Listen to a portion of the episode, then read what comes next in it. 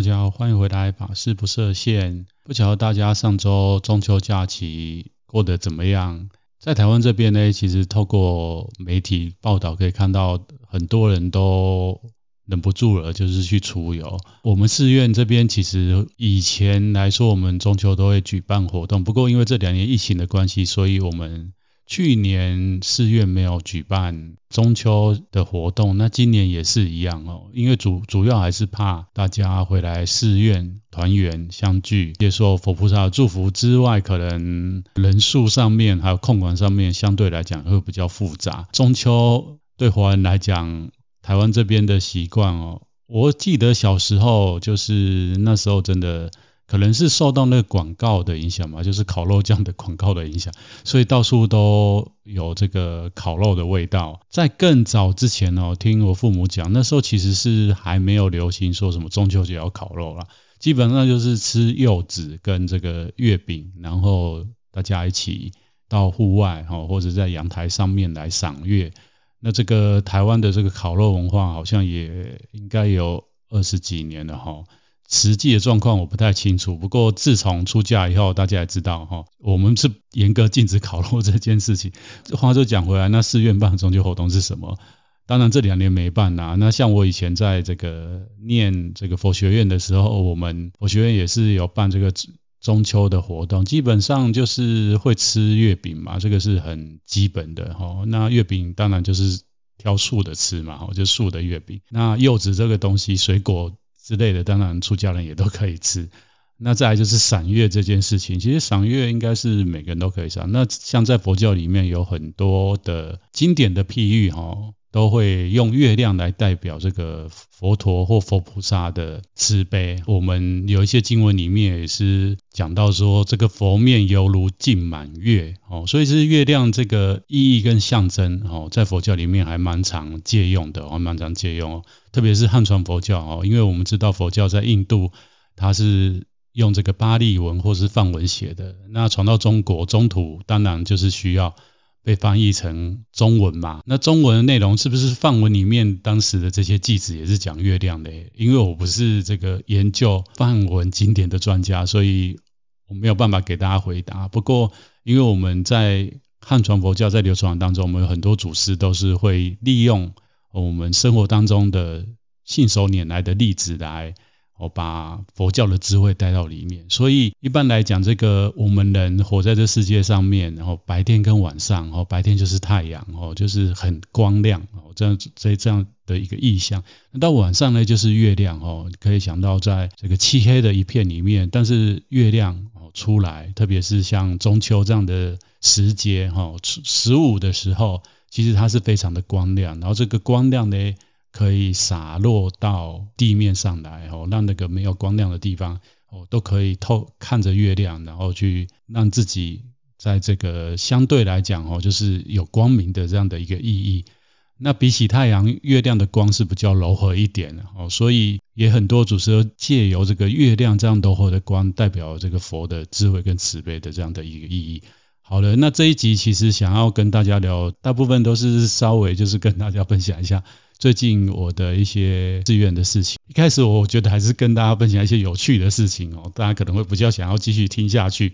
首先我我想要跟大家分享，就是我记得在去年的时候，我有在节目里面跟大家分享过，因为现在社群媒体非常的发达嘛，那像小禅我本身有脸书哈，当然有。现在这个节目有所谓的粉丝页之外，我自己个人也有自己的哈。那我自己的里面其实人还不少，有的时候他就是不晓得为什么这个软体他就会主动推荐一些人，就是要加好友。那前阵子也发现说有了朋友哦，他就出现在我这个加好友的名单。那以前我是都没看，都会直接加入了。那但是之前就是去年发生的一件事情以后，我现在那个人家跟我交好友的时候，我都会稍微看一下。上一次也是发现，呃，有一个加我好朋友的，那我看他的那内容、个人的那个资讯里面，我觉得没有怪怪，我就加入他了。那他就跟我讲说，哎，我加入他完之后，隔了一天，他就给我一个讯息说，为什么？哎，我是谁啊？为什么会加他朋友？那我就有点傻眼，我想说，不是你邀请我的吗？哦。所以我不太晓得是这个脸书它的功能会自动帮你推荐一些新加入的朋友，哈，他会去帮你找一些人，让你跟他加成朋友，只要对方按可以的话，他就会瞬间变你朋友，还是怎样？这个我不太晓得。但我今天要讲的就是，因为之前在这个社群媒体上有这样的事情，那那时候我还没有过滤我的朋友，然后就加到有所谓的诈骗集团，就来跟我聊说什么哦，他得到一些很奇怪的病啊，那他他有一大笔遗产，他快要死了，然后希望把这个。钱捐给我这样子，那详细的过程大家可以去去听前面。那今天想要跟大家分享是比较特别，就是像在台湾，我们很容易接到一些电话，哈，那这个电话所谓这个很容易接到这些电话，其实我今天不是要讲诈骗的接电话，我要讲的是广告的电话，哈。我想听众朋友们，特别是这个生活在台湾的听众朋友们，你们应该有经验，就是常常会接到那个像是什么信用卡。哦，或者是银行哦，可以跟可能会打来跟你说，哎，他们最近有什么呃利率很低的信用贷款这件事情，哦，然后我也蛮常接到什么汽车信贷，哦，我也是觉得蛮奇怪的，特别是可能这一两年呐，这个不管是像我这个频道在 Podcast 上面哈，或者是台湾有很多 YouTube 还是电视。媒体都会给大家哈，我们现在人越来越有这种所谓的理财的概念哦。最近我也有接到一些简讯，或是真的就打电话来，就是说，哎，他那边有什么第一手的哦理财的讯息哦啊，希望能跟我加赖变好朋友，他可以定期跟我分享这一些第一手的理财讯息。那大家知道吗？其实我想大部分人都会很有点烦接到这样的电话。当然，有的人他或许真的就是短时间之内他的。财务状况需要这些资讯，不过我觉得大部分的朋友们应该是没有需要这些资讯。那常常接到这些资讯，有时候也会蛮阿宅的，然后就生诶啦，吼，就是已经觉得很烦了。我不晓得大家处理的方式怎样，不过我我忽然觉得哈，我的身份其实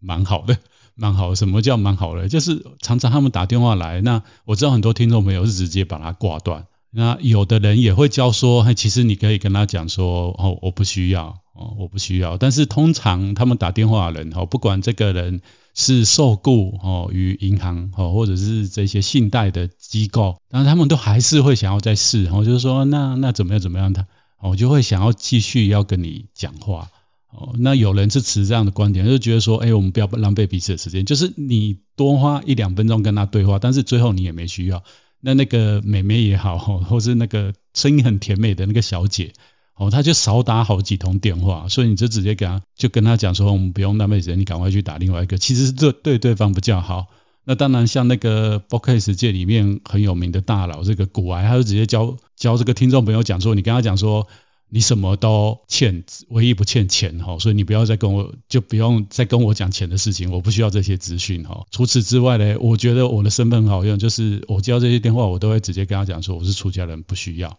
那对方真的就很少再继续跟我啰嗦下去，哦，所以这一招我觉得可以交给收听我这个频道的听众朋友们，哦，算是你们的福利哈，因为老实讲，听我这个频道的人一定是对宗教有兴趣，而且大部分可能都是佛教徒，这一招其实大家可以用起来。那可能会问小三说，这个是不是妄语？那我觉得这个有一点算是方便妄语啊，因为第一个哦，你也没有那个需要，第二个你也不想浪费人家时间，然后第三个呢就是。哎，因为拒绝的方式有很多种，那这个也没有去伤害到别人，所以我觉得你真的就是很赶时间的话，或者是你就不想要接到的话，你可以用这种方式回答别人。那因为收听我人也没很多，所以我相信哈，就是之后哦从事相关业者的朋友们哈，他们接到人然后讲这这个话哦，他可能几百打个几十万通才听到一个这样的回答，他可能还还不会起疑。好了，有一点题外话，就是跟大家讲一下，我最近发现，诶，我这个身份其实还蛮蛮有用，就是在碰到这些事情的时候，接着就是要跟大家分享一个最近的，我看到一跟宗教有关系，而且跟佛教有关系的新闻。那这个新闻的抬头是泰国的这个和尚双人档佛法脱口秀，然后讲到双十四爆红。然后其实这个新闻，我想有一些听众朋友应该有看到，他是在讲泰国那边有两位法师，分别是普拉旺跟松蓬，他们两位法师呢，其实他们私底下每应该是这个普，主要是普拉旺，他他他自己是有在经营，他本身他就是有利用这个社群媒体在经营经营自己的频道哈，就是佛法推广的频道。那但是呢，这个之所以这个新闻会红哈，是因为这两位僧人搭档了以后，他们的直播在 FB 上面的直播嘞，哈，收看人数破二十万哦，那一夕之间就被很多主要是泰国主要的媒体报道。那在这之前，其实他们两位。在泰国的公共媒体上面，其实是蛮常露面的。所谓蛮常露面，是因为第一个，这个普拉旺这位法师，其实他是很年轻的法师，然后他很小的时候就很优秀，就是对于佛教的这个语言上面，哈，巴利文，哦，还有这个佛学的知识上面，其实是蛮深厚的。所以他在他的出家的那个区域里面是有名的僧人，哈。那另外另外一位，其实也是出家。有一段时间的，然后他本身也是有在公共面前哦去分享，然后本身也有著作，所以他们本来相对来讲就是在这个佛教圈里面有一点名气啦。那当他们两个合体的时候嘞，哦一起开了频道，然后这个频道上到这种脸书上面，然后又那么多人收看的时候，瞬间哦就被几个泰国大的媒体报道。那当然这个报道就是。这个泰国日报它它是英文的哦，所以它也是这样的一个新闻，也被国外的媒体发现，当然也被台湾的媒体发现，就把这样的一个事情好报道出来。那我当时只单纯看台湾的这个中文翻译的记事啊，媒体里面我会发现说哈，他只是讲说这两位法师在直播的时候，因为他们是用风趣的方式，然后还有一个很吸引人的点，就是他们在谈论跟政治有关的。哦，话题，所以让很多年轻人很有感哦。大家也知道，泰国其实这十几年来，他们的政政治上面其实是有点纷乱。那详细他们两个到底讲了什么呢？因为我也没去看哦，可能我去看也看不懂，因为这两位法师一定是用泰文哦在宣教跟说法，或者是开他们的频道哈。于是我就觉得说，诶，是跟政治有关系吗？所以才会被他们的这个国家宪法的。相关的人士吼不满，客诉到他们僧伽委员会最高的这组织里面去吼。那当然，他们两位被泰国僧伽管理的单位叫去吼，就是要去说明跟还原一些事实。那最后判判决是，他们两个还可以继续在社群媒体上面侃侃而谈，但是讲的内容呢，因为过去就被批评说他这个在。开讲的过程，七成都是在讲政治或一一般事件的事，只有三成可能讲到稍微带到一点佛法，就是被一些我们可以说是上座部，然后或是比较保守人就严格的批评说，哎，怎么一个出家众的行为那么不像出家众？那最后他们达的协议就是以后要一半要倒过来，就是说法的部分要七成，然后你要讲时事也好，或是讲一些幽默有趣的。哦，因为他们讲说，他们用这样方式，其实主要是要接引年轻人。哦，现在泰国的年轻人、年轻族群，因为他们觉得过去那种传传统的说教的方式，其实是不吸没有办法吸引下一代。那这样的问题，我觉得其实放眼全世界都是哦，放眼全世界都是。就算是在台湾，我觉得我们的这个大乘佛，因为他们相对大乘佛教来讲，他们还是比较保守，或是刚刚前面有用到一个词，就是上座部这样的。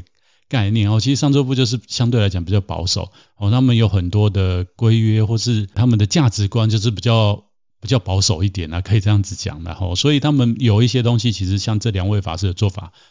可能就是会直接挑战到这些人。不过在大乘佛教哦，就是像我们汉传佛教或或者是在汉传佛教走得很前面的，我们在台湾的汉传佛教嘞，其实我们的出家众会不会碰到这这样的问题？我个人是觉得会啦，也是会啦吼。但是有没有像他们那么严重？我倒是觉得又没有像他们那么严重哦，因为我们其实来讲，大乘佛教还是相对比较 engage 哦，所谓 engage 就是比较入世一点，特别是这个近代我们几位法师哦，几位德高望重的法师，其实都很积极的将佛法跟世间法做连结。那此外，像海外，不管是这个达赖喇嘛或者是一行禅师，其实他们都是算大乘佛教的系统，像达赖喇嘛，他就是藏传佛教的。这个精神领袖嘛，那藏传佛教也是大乘佛教的思想系统。那一行禅师就不用讲了，他也是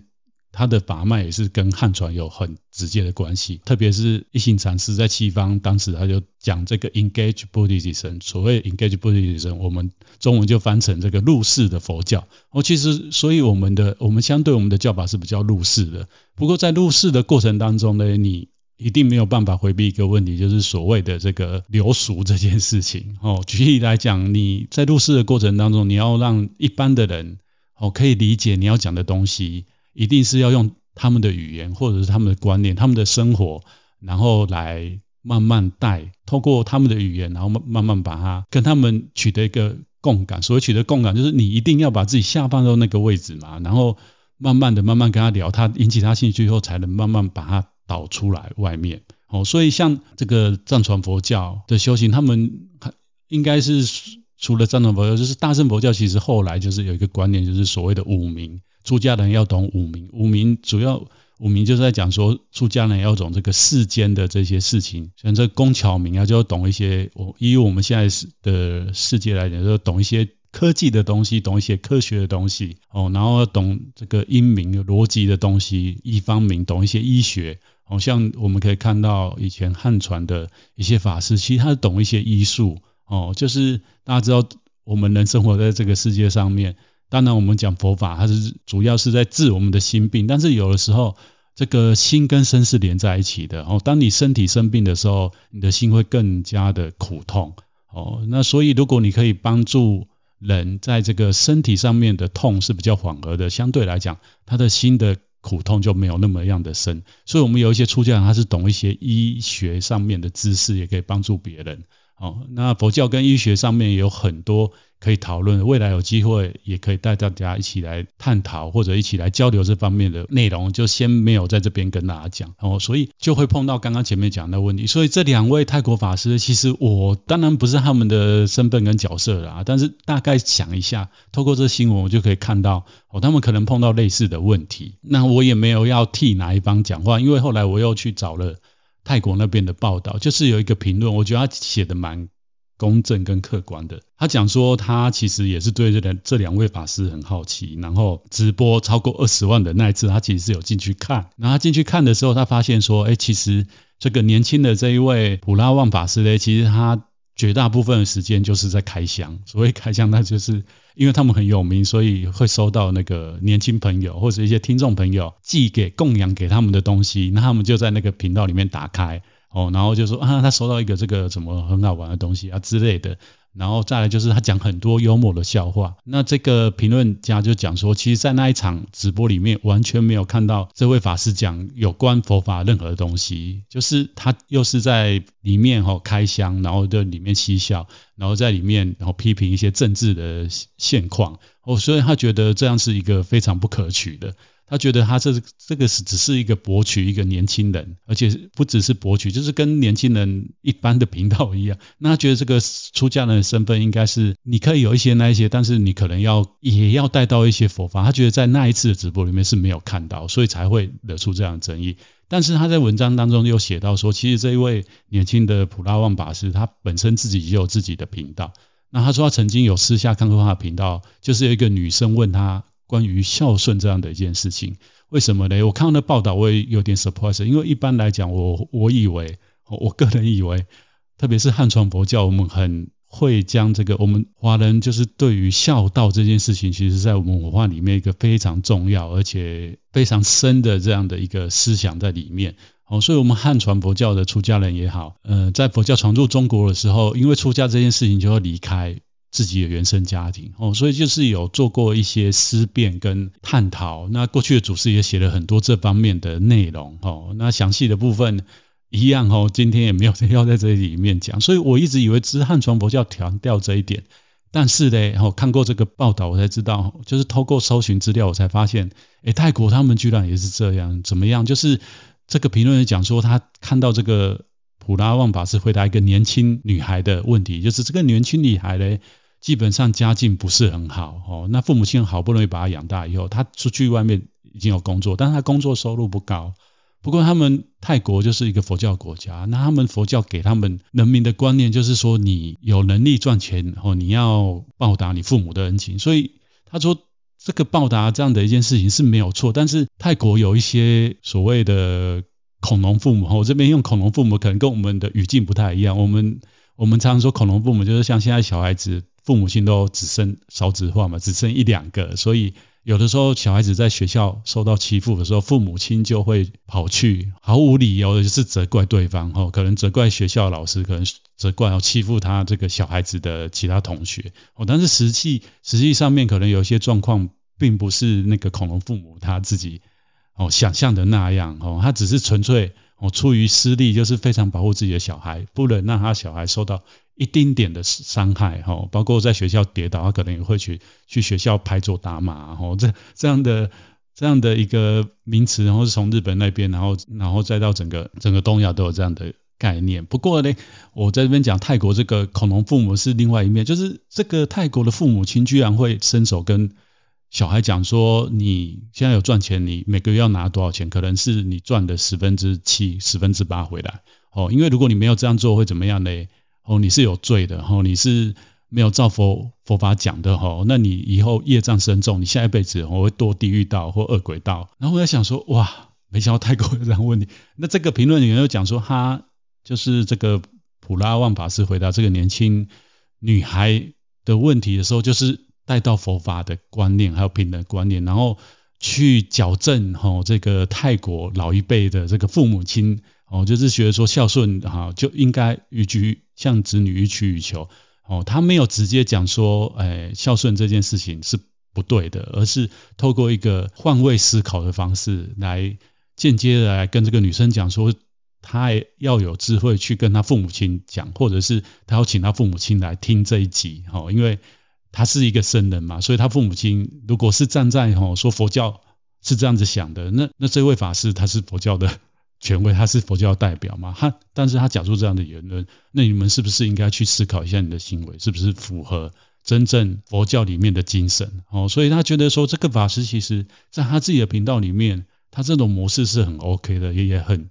他能理解这个法师的作为，可是不晓得为什么在直播里面就变成这个样子，所以这件事情就上了报这样子。那我我我就觉得蛮有趣的啊，就是前面讲的第一点，就是说佛法，特别是现在的僧人在传播，像我这个频道也是嘛。其实我当初的利益，一个当然是训练我自己，另外一方面我是期望透过这样相对比较年轻的平台，来让一些比较年轻的听众。哦，来接触。那其实老实讲起来，我这样的频道嘞，在二三十年前哦，我们的出家人也有做过。那那时候嘞，就是所谓的广播嘛，传统的广播。那为什么会这样提到嘞？其实，其实我就印象很深刻。我很小的时候，应该才刚满六足岁吧。因为一般来讲，皈依哈，就是六岁就可以皈依的。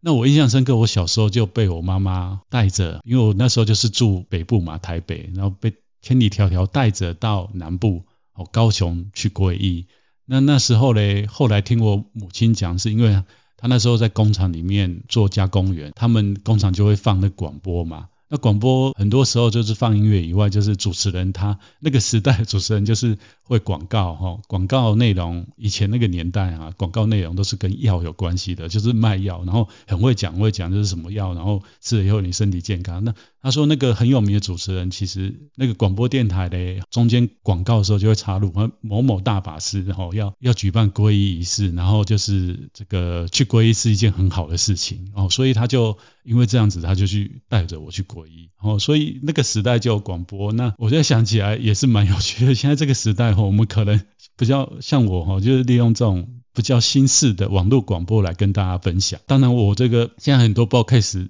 Podcast 他就是会想办法哈，也也想要找厂商来赞助。那我就觉得说跟，跟以前广播也有点类似。以前广播它就是经营这个电台之外，它还是要一些收入嘛。收入哪来？就是广告嘛。哦不管是卖药的哈，还是说哈，像现在商品又更多了，卖电子商品，我帮电商代言啊。哈，那像我这个频道我是没有啦，但是就是很有趣这样的一个商业模式，随着时空因缘改变，虽然这个外形有点改变，但是内在的内涵还是。还是不太不太改变哦。那以前的我们的我们的神拜们和我们的戒长法师们，他们可能有一些法师他是利用广播在弘法。那现在呢，小常我就是利用这样一个平台在跟大家分享。不过分享的方式真的也会有所不同哦。所以有所不同，以前他们讲经说法的方式，或是在让一般人接受佛法的方式，我觉得跟现在。我们是真的很大的不同，很大的不同就是像我就是要找一些哦，可能时事啊，哦，国际间的跟宗教有关的时事来跟大家讲，或者是我自己发生的事情，让大家有一些共感哦，可是可是上一代他们是没有，他们就直接直接切入重点，就跟大家讲经典里面讲怎样怎样哈，或是你最近发生什么样的事情不顺的哈，那你可以来怎么样参加法会啊，然后或者是念什么经啊，可以帮你。消灾解厄啊，哦，那这件事情的本质，当然我我的频道可能也会有，但是就没有那么强烈哈，因为现在的这个时代，大家的思思想跟接受教教育程度又不一样，哦，所以这个方法也会不一样，但是内容的核心还是一样，就是我希望透过这个频道让大家对于宗教，哦，就是不要那么样的排斥。另外一方面就是，如果你有一个好的宗教的知识或者是正确的观念的话，能帮你在人生上面，然后碰到很多事情的时候。你不会受到伤害。我们知道是有很多时候是人在心理脆弱的时候，很容易会想要哦用宗教的方式去处理。但是在这过程当中，如果一个不小心，你可能选到不对的老师，或者是理解了一个不对的宗教的观念的时候，其实是对你的伤害会更大。哦，所以我也是希望透过这样的节目，能让大家多一点的资讯吧，给大家多一点的资讯。那如果大家有什么样的疑问，我觉得。或是觉得哎，我讲的怪怪的，跟你理解不一样，我我也一直在节目里面当中跟大家讲，就是我觉得大家也可以来交流跟讨论哦，因为我觉得我们现在这个时代的宗教师应该是，可能是我自己的认为啦，不一定所有的宗教师都跟我一样有同样想法，但是我会觉得说，应该是跟大家都是一样的平等，所谓平等就是。当然，我是一个专业的修行人，我在修行上面，我投入的时间跟精力一定是比不是我完全在寺院里面，或或者是在某个修道院里面修行的神父哦，或是修女还是出家人来得多。不过呢，大家因为现在的时代，这个资讯取得非常容易。那大家知识水准也比较高，所以有些事情呢，大家觉得说，哎，我们为什么这样讲？你没有办法理解，或者是说你的生命经验当中告诉你的一些事情，好像不是这样子。我觉得我对我自己其实就是，我们可以坐下来好好的交流跟分享，而不是不叫不会像过去的时代，就是哎一个宗教家或一个专门家哦，专职业的权威哈，然后他讲的你完全要信服。我觉得可能各行各业都难免，大家都会有这样的一个迷思。但是我觉得这个时空源真的不太一样。就算今天我们去，我们生了某一个病，我们去看一个医生，哦，他可能在那个领域是非常的有名，哦，那你去，他讲的一定是他的经验跟他的知识，一还有那么多病人的经验里面，一定是我们要相信或是学习的。除此之外，当你有疑问的时候，你是可以跟他发问的，或者是说，诶，你可以跟他交流的。那我相信。大部分的专业的工作者，他一定是很乐于做这样的一个事情哦，所以应该不会再像以前那样子，就是完全一个权威，你就是这件事情只能听他的哦，应该不是这样子。那这个世界其实也不是这个样子。好了，今天节目就到这里。如果你觉得小唐这个节目有趣的话，请帮我订阅。那如果你身旁有人对宗教有兴趣，或者是想要了解的，也请帮我把这个。频道分享给他们，那么我们就下一集见喽。